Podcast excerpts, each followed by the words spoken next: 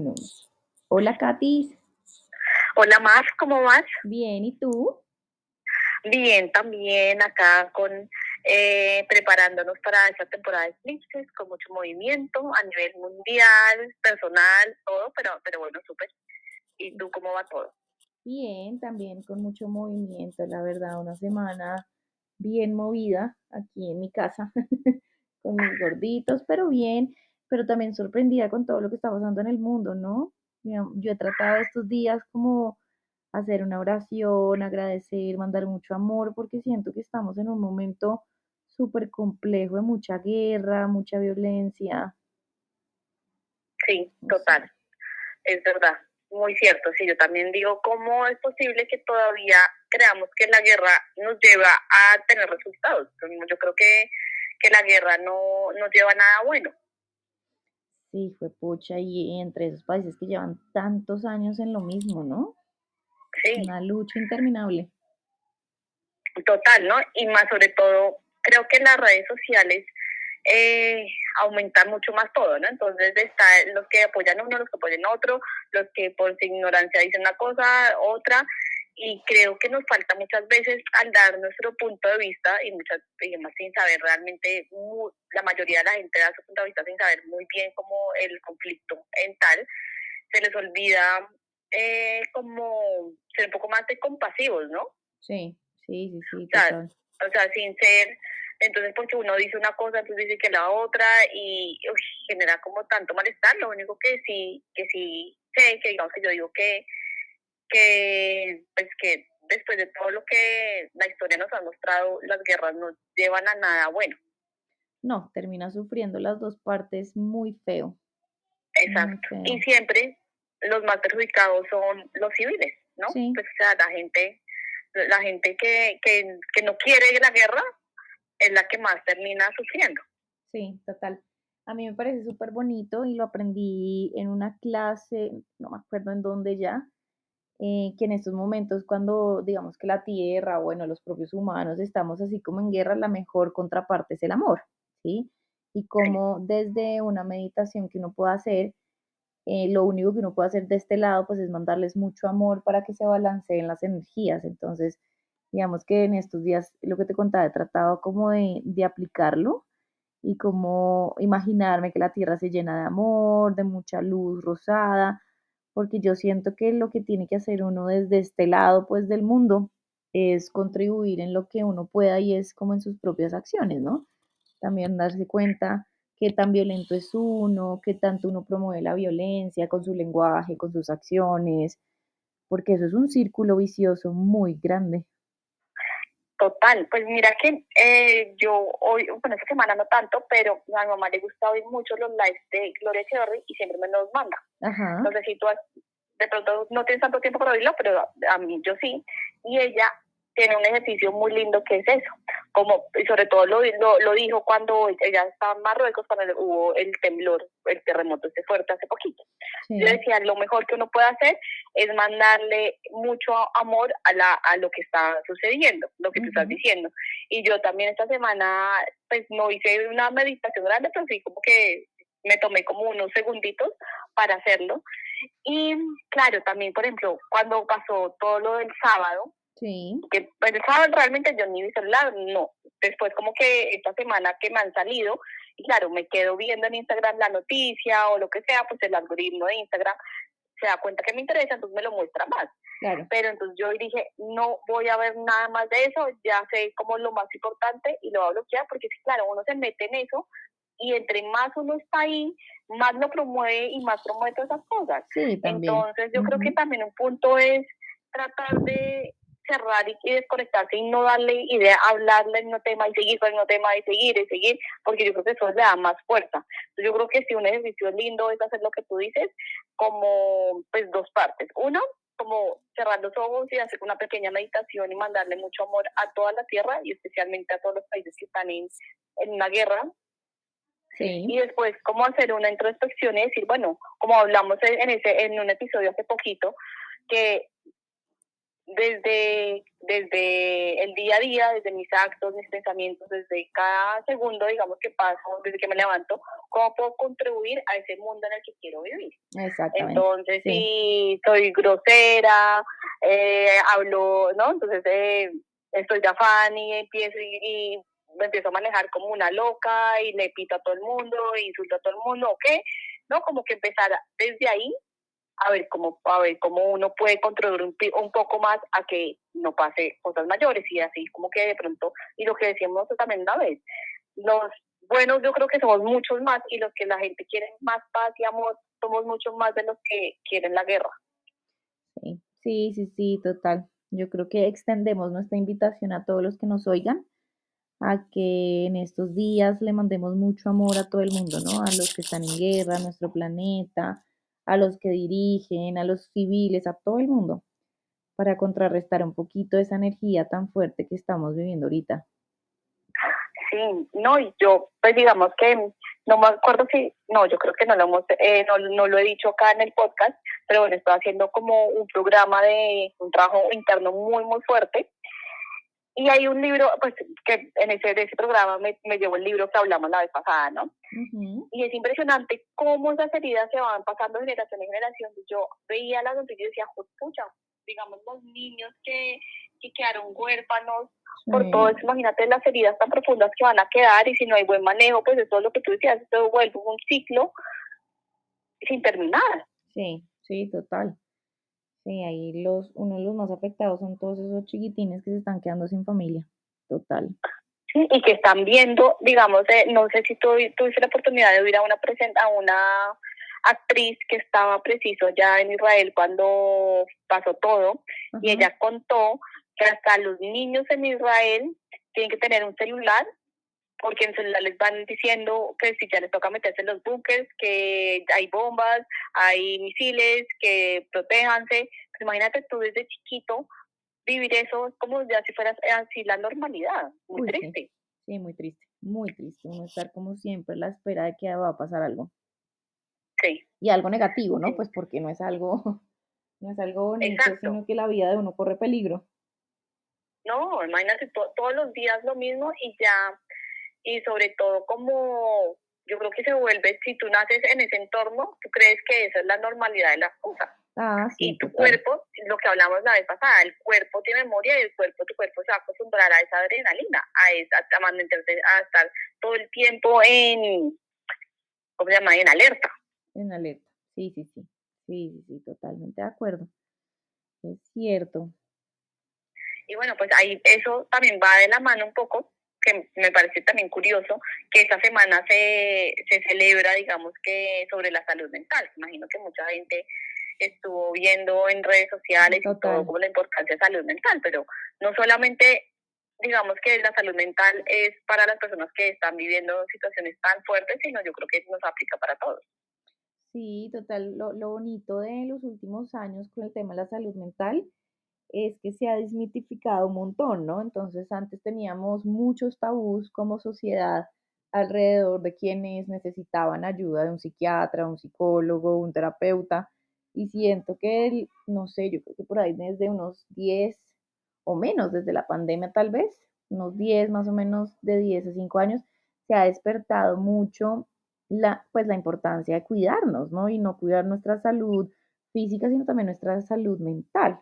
Y eso es un tema súper bonito porque yo creo que sí abre una conciencia que como sociedad necesitamos que sanarnos. Sí, o sea, yo siento que los seres humanos somos malos, o sea, hay gente mala. y que sí es importante como prestarle atención a la salud mental, no solo por las personas que tienen que sanar mucho, sino también por las personas que sufren de ansiedad, depresión o simplemente quieren un cambio en su vida y no saben cómo. O sea, hay tantos temas de la salud mental tan importantes que chévere que, que por lo menos pues ya hay un día y se celebre y se cuide y se trate de, de, abordar estos temas, ¿no? Que si uno conoce a alguien que de pronto necesite ayuda, pues levante la mano. Yo siento que estamos mucho más abiertos a, a hablar de este tema y al hablarlo uno se da cuenta que somos muchos, ¿sí? Los que estamos de acuerdo en eso. Sí, pues ahí yo no estoy tan de acuerdo en el, en el punto en que tú, pues yo creo que no quisiste decir eso, pero pues prefiero como corregirlo, a que, pues digamos que todos los seres humanos somos malos. Yo creo que todos nacemos buenos y por medidas de circunstancias, de formas de vivir, de cómo empiezas a percibir el mundo, te conviertes, digamos, en una persona mala y empiezas a herir y, bueno, a hacer muchas cosas. Así lo como lo veo yo creo que tú, no sé si también querías decirlo ese punto. No, yo creo que el ser humano tiene un rasgo muy fuerte de ser malo. De verdad lo creo. ¿Sí? ¿Desde que nace? Sí, hay un instinto muy fuerte de supervivencia que lo lleva y por eso hay tantas guerras y por eso hay tanta cosa. Lo que pasa es que obvio no necesitamos el uno al otro, pero hay, hay, un, hay un tema instintivo muy fuerte en el ser humano. O sea, es una raza muy, muy fuerte, muy agresiva, muy violenta. Yo sí creo que hay un, instinto muy fuerte de nosotros como seres humanos a, pues no a la maldad, pero sí a, exacto, pues pasamos por encima del uno del otro muy fácil, muy fácil. Y eso que somos los animales racionales, ¿no? Se supone que, digamos, controlamos un poco ese instinto animal de, de la cadena alimenticia, pero siento que nos falta muchísimo como especie. Sí, no, pero, pero sabes una cosa, yo lo veo diferente. O sea, digamos, por ejemplo, porque entonces hay culturas que son mucho más civilizadas, que se ve menos lo que tú ves, y porque otras sí. Yo creo que el ser humano todos hacemos bien, digamos que con un gran corazón, y a medida que tú vas creciendo, ahí sí se te va como, ahí sí vas sacando tu necesidad de, de sobrevivir y vas aprendiendo cosas, pues no, como, como empezar a normalizar que uno se tiene que pasar por encima del otro, como acá en Colombia, que el, el, que, como sobre todo el dicho que yo ya quiero cambiar, ese dicho que dice como, es que, eso, eh, que es, tan vivo, ¿no? Y el que es tan vivo es el que roba, el que se pasa por encima de las otras, el que pasa por encima de las normas, pero yo siento que todo eso, el, el bebé, el niño que nace, lo va aprendiendo y lo va adquiriendo y con la adultez pues ya se le vuelve normal y saca como lo peor de sí. Pero digamos, por ejemplo, uno ve unas otras eh, ciudades, otros países donde las personas son mucho más civilizadas y bueno, pueden ser más frías, lo que sea, pero piensan mucho más en colectivo, piensan mucho más en el beneficio de todos, no, digamos que no, no son a, a sacarle el mayor provecho y en a robarlo siempre, entonces ahí yo digo como, ¿de verdad si uno nace así o aprende a ser así? Pues es una gran pregunta porque yo también veo los niños y hay niños malos en realidad, de verdad. O sea, que, que les gusta, pero por, por, por su instinto, ¿sabes? O sea, no por, volvámoslo, digamos que la visión del niño sin, ser, sin ponerle la visión del adulto, es simplemente un instinto de supervivencia.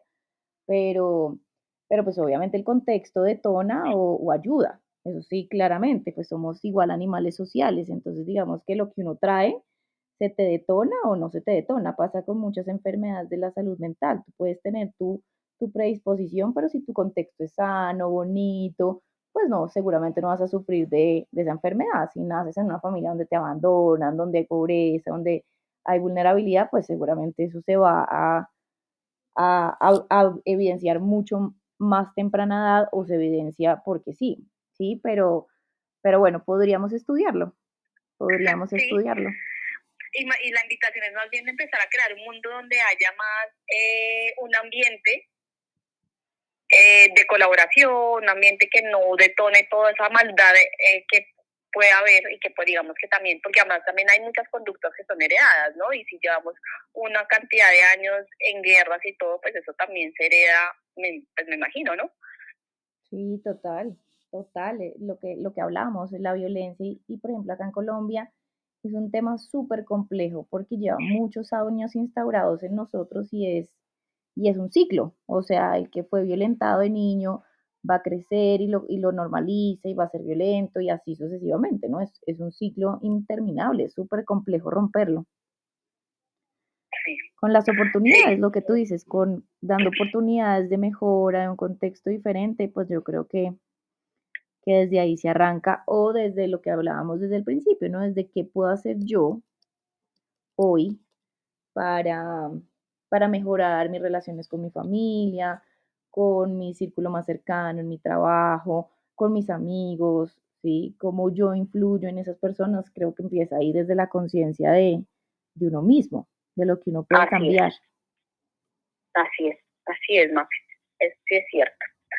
Y eh, volviendo un poquito al tema de, la salud mental, a mí me parece, me parece tan chévere, por ejemplo, las, digamos que yo me doy cuenta con Sofi, eh, como, digamos que nosotros tenemos eh, una familia muy grande por los dos lados, que creo que abarcamos muchas generaciones, ¿no? Entonces siempre es, es, es interesante ver cómo, digamos que los primos más grandes ven el tema de ir al psicólogo muy diferente a como ya las nuevas generaciones la están viendo. y me ah, parece súper chévere ese salto, como ese cambio de mentalidad que se puso, porque me parece tan importante que todos en algún momento de la vida yo creo que necesitamos eh, ese coach, esa psicóloga, ir a terapia, ¿no? Para, para ayudarnos a manejar y darnos como herramientas para uno llevar mejor, mejor las, las situaciones que pasan en el día a día. Sí, sí, sí, eso sí se nota en las demás, en las generaciones más pequeñitas o más jóvenes más bien, eh, ese salto, ¿no? Esa, esa apertura a, a, buscar ayuda, a de pronto conocerse un poco más, a no quedarse con, ay, sí, así soy yo y listo, sino revisar por qué soy así, ¿no? Y por qué de pronto en este momento no me está funcionando. Yo siempre les digo a mis, a las personas que llegan a consulta, que realmente uno llega a consultas porque algo no, está, no le está funcionando o no está saliendo como uno quiere. Y eso lo lleva a uno a un viaje interno impresionante, porque puede ser una puntica muy pequeñita y es me siento incómodo en mi trabajo, no sé, o siento que ya las cosas con mi pareja no están bien, pero eso detrás trae un, un autoconocimiento impresionante. Entonces, qué chévere que, pues, que la gente ya sienta que puede hacer eso, ¿no? Contar con, con un apoyo. Total, total, es súper importante, me parece súper chévere ese cambio. Y además porque, eh, por ejemplo, hay muchas situaciones que son difíciles, o sea, por ejemplo, em, duelos, eh, separaciones, eh, quiebras, ¿no? O sea, hay tantas situaciones en la vida que son muy difíciles que nunca nos, de pronto uno no, nunca ha tenido las herramientas y son situaciones que nunca ha vivido que uno no sabe cómo enfrentarlas y tener una, una posibilidad de de, de, pues, de, ayuda psicológica, digamos, como también de bienestar, me parece muy importante que en la generación de nuestros papás o de, y de nuestras eh, primos mayores, por así decirlo, no, no les cuesta mucho entenderlo, ¿no? Es como muchos dicen, pero ¿para qué voy a ir a contarle mis problemas a otro? Cuando eso no es así. De acuerdo.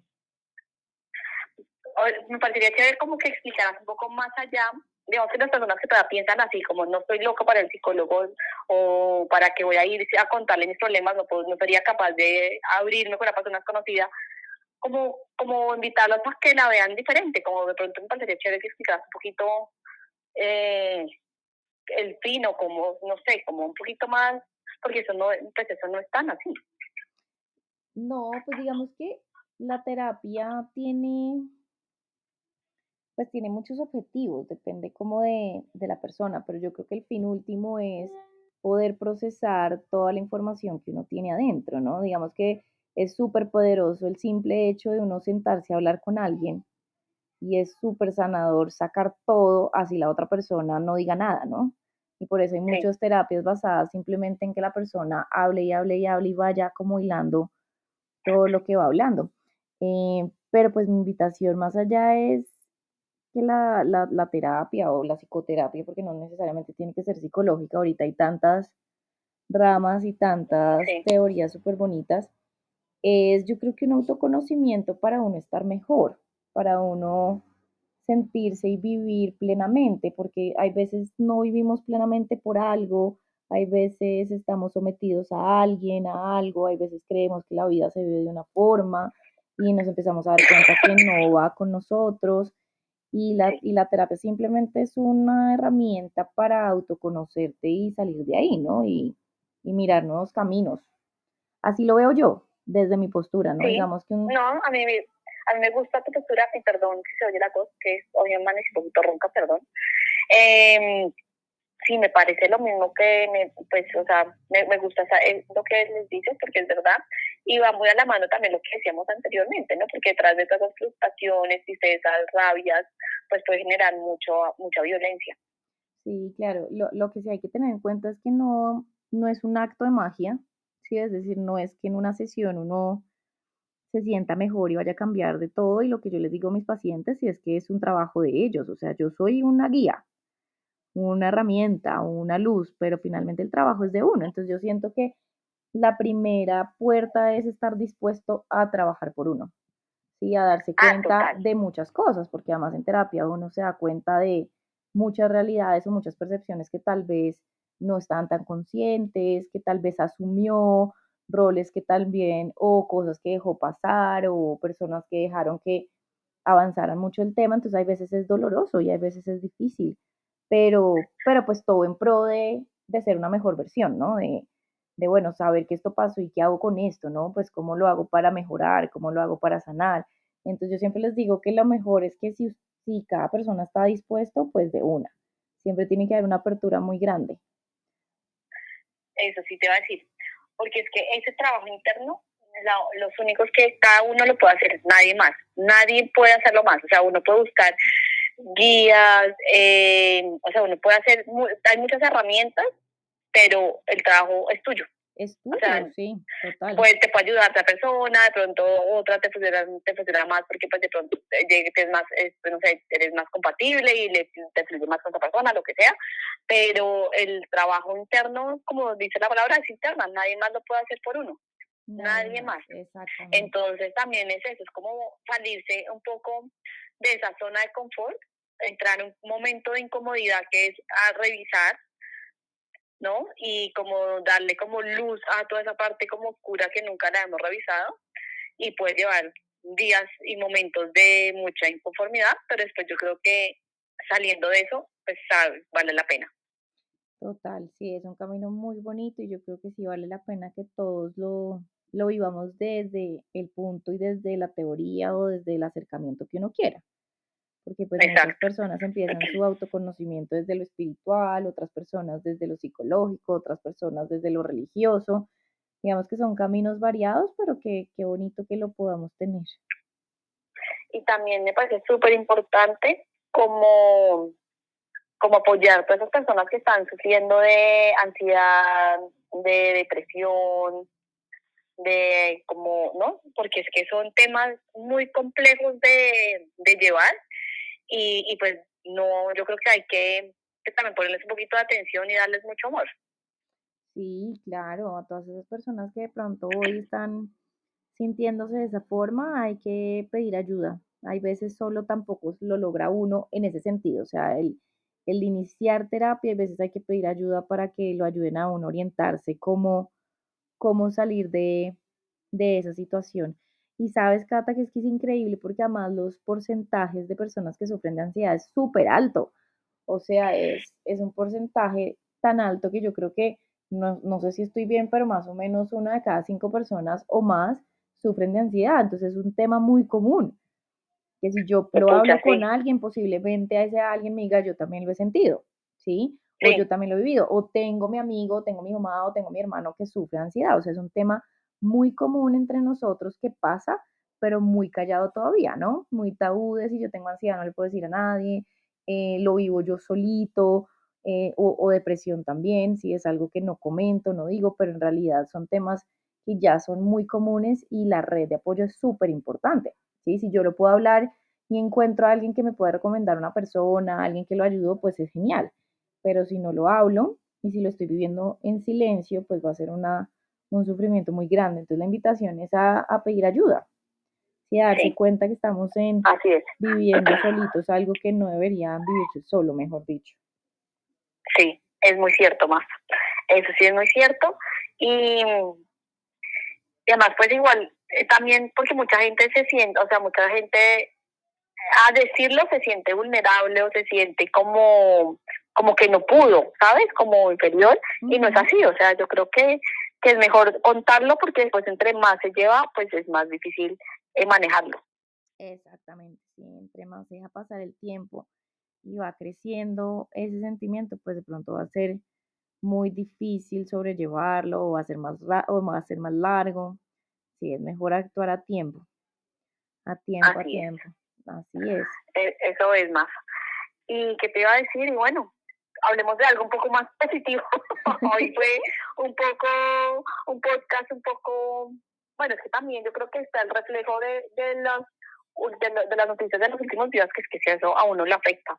Uno trata que no, pero pues igual, definitivamente todos estamos conectados, aunque vivamos lejos, todos, todos es consecuencia de todos, o sea, como que todos así como dice, como me acuerda a una serie que vi, que decía que todos están conectados y literalmente es así. Yo creo que en el mundo, pues nomás con el virus, el coronavirus nos dimos cuenta que realmente si una cosa pasa al otro lado del mundo, nos va a afectar también a nosotros. Nos llega totalmente. No, Katy, yo siento que hay veces, y también hace parte de la salud mental, y es darse cuenta que tampoco siempre hay que estar bien. Sí, también hay una, yo lo llamo como un espejismo, de, de, esta sociedad también alrededor de la felicidad y es como siempre tenemos que estar bien, siempre tenemos que estar felices, siempre cubriendo como nuestras emociones y hay veces que no. Y estas semanas que ha sido tan duro, digamos que el tema de, del mundo, yo siento que no, no necesitamos estar felices, radiantes, si en realidad lo estamos sintiendo. Y, y hace parte de ese reconocimiento de nuestras emociones, ¿no? No siempre estamos bien y está bien, no siempre estar bien. Exacto. ¿sí?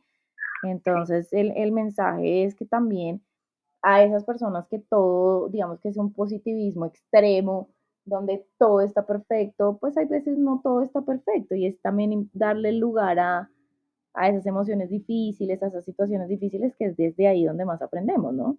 Desde, desde la dificultad. Sí, y es verdad, y es también un poco ver lo que la vida es cíclica, ¿no? y el, en el día también, y muchos, sobre todo nosotros las mujeres somos más cíclicas aún, entonces pues que es normal, hay días con más, eh, días con más energía, con más felicidad, con más optimismo, y también está, está bien tener días un poco más, más duros, por así decirlo, un poco más tristes, un poco más eh, con estrés un poquito, con no, porque pues es normal. Y lo importante de eso es uno aprender a salir de ellas, ¿no? Porque si ya es una constante de todos los días me estoy sintiendo mal, todos los días estoy aburrida, pues ahí sí también hay que aprender un poquito de alarma. Ah, no, como todo, el equilibrio es súper importante. Equilibrar todas las, las cargas y emociones es lo más importante. Si me estoy yendo ya para un lado muy oscuro, muy deprimido, muy negativo, pues hay que prender una alarma. Y si me estoy yendo también al otro lado, súper positivo todo el tiempo, donde no ve, donde estoy en otra realidad, pues también hay que prender como, como una alarma, que eso es lo difícil de la vida y es encontrar como ese equilibrio. Pero yo creo que es honrar las dos, ¿no? Honrar como que cuando no estoy bien y la situación está difícil, pues bueno, ¿qué puedo aprender y qué me está mostrando esta situación? Era un poco lo que hablábamos desde el principio, que está duro el tema a nivel mundial, cómo yo puedo aportar o cómo yo me puedo involucrar de, de esa manera. Y, si el otro lado, pues estoy supremamente bien, pues también qué estoy ocultando, ¿no? ¿Qué estoy tratando de no ver? También puede ser. Entonces, pues siempre como estar en la mitad, yo siempre, y, creo que si alguno de mis pacientes me está oyendo por acá, les hablo de los grises, de la importancia de no estar ni en el negro ni en el blanco, sino de la gama en grises. Y es poder transitar siempre entre esos estados emocionales o entre esas situaciones, y es que hace la vida, ¿no? Digamos que si uno lo ve en una tonalidad gris, pues de pronto le va a mostrar mucho más que si nos quedamos en el negro o en el blanco. Pero pues todo necesita un equilibrio, claramente. Exacto, así es más. Así es. Y bueno, ¿cuánto nos queda? Creo que ya vamos cerrando, me sí, parece. Sí, nos queda ya un minutico nomás. Bueno, entonces pues cerremos eh, el capítulo de hoy. Y bueno, nos vemos pues dentro de ocho días, ¿no? Sí, y así para cerrar, pues creo que mm, el gran mensaje yo creo que para hoy es está, aprender a estar en ese lado gris, como tú dijiste lo último, eh, hacer una pregunta desde hoy, hoy cómo puedo aportar a que el mundo esté mejor y pues desde mis acciones, ¿no? Y lo otro es empezar a mandar mucho amor, sobre todo a los países que están en situaciones de mucho conflicto y mucha guerra. Sí, total, prender una velita, hacer una oración, mandar mucho amor al planeta Tierra, a todos los que estamos aquí. Yo creo que en estos días, que además va a haber mucho movimiento con los eclipses, pues también estar en apertura de lo que venga. Así es. Sí. Así es, Así es. Bueno, Katy, nos vemos entonces en ocho días que ya estaremos en eclipse, ya, bueno, ya estamos en, en ambiente de eclipse porque es el sábado, sí. Nos contamos a ver cómo nos fue. Exacto, así es. Y bueno, entonces estamos hablando y nos vemos dentro de ocho días. Listo, chao. Bueno, chao.